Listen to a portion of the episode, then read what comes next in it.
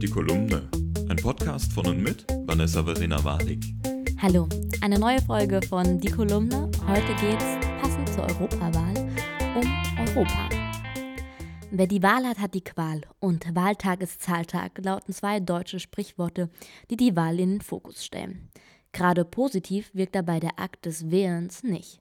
Auch Otto von Bismarcks viel zitierter Spruch es wird niemand so viel gelogen wie vor der Wahl, während des Krieges und nach der Jagd lässt einen eigentlich eher negativ auf die Möglichkeit der Wahl blicken. Warum also wählen? Und dann auch noch für Europa mit einem Parlament, das manchmal so weit weg erscheint, als müsse man als normaler Bürger eine Reise zum Mond unternehmen, um dem Ganzen mal etwas näher zu kommen. Ich kann dieses Mal aus vollem Herzen sagen, ich wähle für Europa. Warum? weil für mich Europa kein Konstrukt aus Büchern ist, sondern meine Lebenswirklichkeit. Gerade lebe ich für einige Zeit in Italien und studiere hier dank des europäischen Studienaustauschprogramms Erasmus Politikwissenschaft. Ohne groß nachdenken zu müssen, habe ich Anfang Oktober letzten Jahres meine Koffer gepackt und habe mich in mein ganz persönliches Abenteuer gestürzt. Und das ohne Sorgen um Versicherung, Visa, Wechselwährung und Studiengebühren. Denn Mama Europa hat sich bereits um alles gekümmert. Ich habe die Chance bekommen, in eine andere Kultur hineinzublicken. Eine Sprache zu lernen, die nicht meine Muttersprache ist, in der ich mich aber trotzdem zu Hause fühle. Ich habe über manch kulturellen Unterschied geschmunzelt, gelacht, manch eine Träne verdrückt und mit all meinen Sinnen frei und offen Italien erleben dürfen. Was für mich selbstverständlich ist, lässt meine 86-jährige Oma staunen. Europa ist in all diesen Gefühlen, die ich habe, zu meiner Heimat geworden. Dabei habe ich nicht mein Zuhause und meine deutsche Identität verloren, sondern eine weitere Identität dazugewonnen, die europäische. Europäisch sein bedeutet für mich, ohne Grenzen zu leben, zu lieben und Freundschaften zu schließen. Wenn ich an Europa denke, dann denke ich deshalb auch an bestimmte Menschen. Ich denke an Inneke aus Belgien, mit der ich in Italien zusammengelebt habe. Ich denke an Margarita aus Italien, mit der ich bei Kaffee und Kuchen über die Grammatik unserer Muttersprachen philosophiert habe.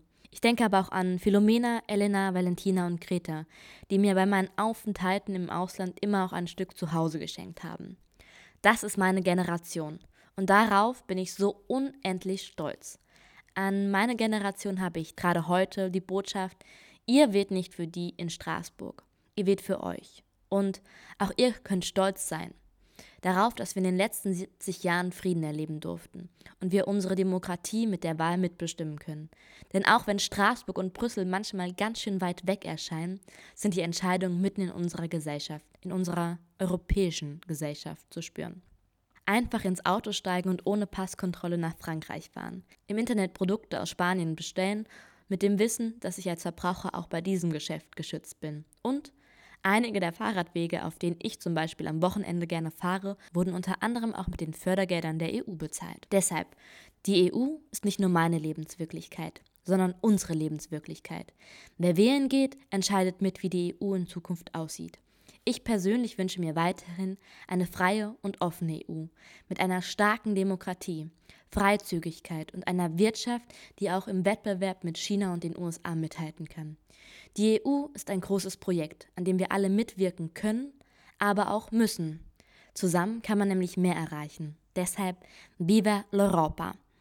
Dieser Text ist für den Hessischen Rundfunk entstanden. Für Kirche im HR findet ihr auch online unter www.kirche-im-hr.de.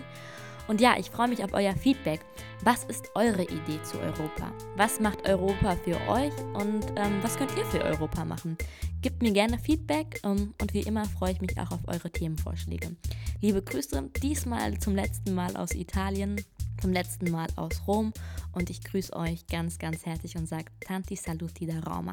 Das war die Kolumne, ein Podcast von und mit Vanessa Verena Warnig.